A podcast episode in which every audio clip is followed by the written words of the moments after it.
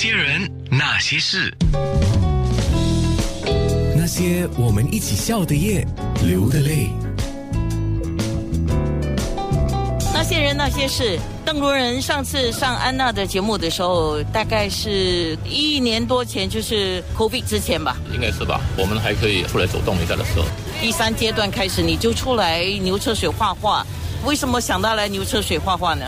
本来画画就是我的一个很大的兴趣。疫情期间，我想不能出来的时候，我都是待在家里啊，整理花木啦，做一些木工、插花。很久没有写字，我就开始学写字。然后疫情比较缓和，第一时间我就出来画画。到现在应该是说，可能有三几天休息，不然的话，应该都是在流车水画画的时间。我大概是六点半出门，七点半之前我就可以下第一笔嘛。我觉得这个是一个好像当做一个工作上对自己的一种要求。早上的空气啊，早上的人事物的话，整体的感觉上，早上是感觉最。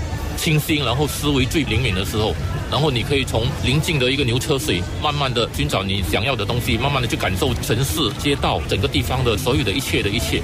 然后当时间慢慢推移的时候，从早到下午，人群慢慢开始进来的时候，你又开始看到它之前跟之后的变化。然后你可以从不同的变化里面找到一些你觉得有感触的一些东西。收工的时候，就下课的时候，大概是晚上很迟哦。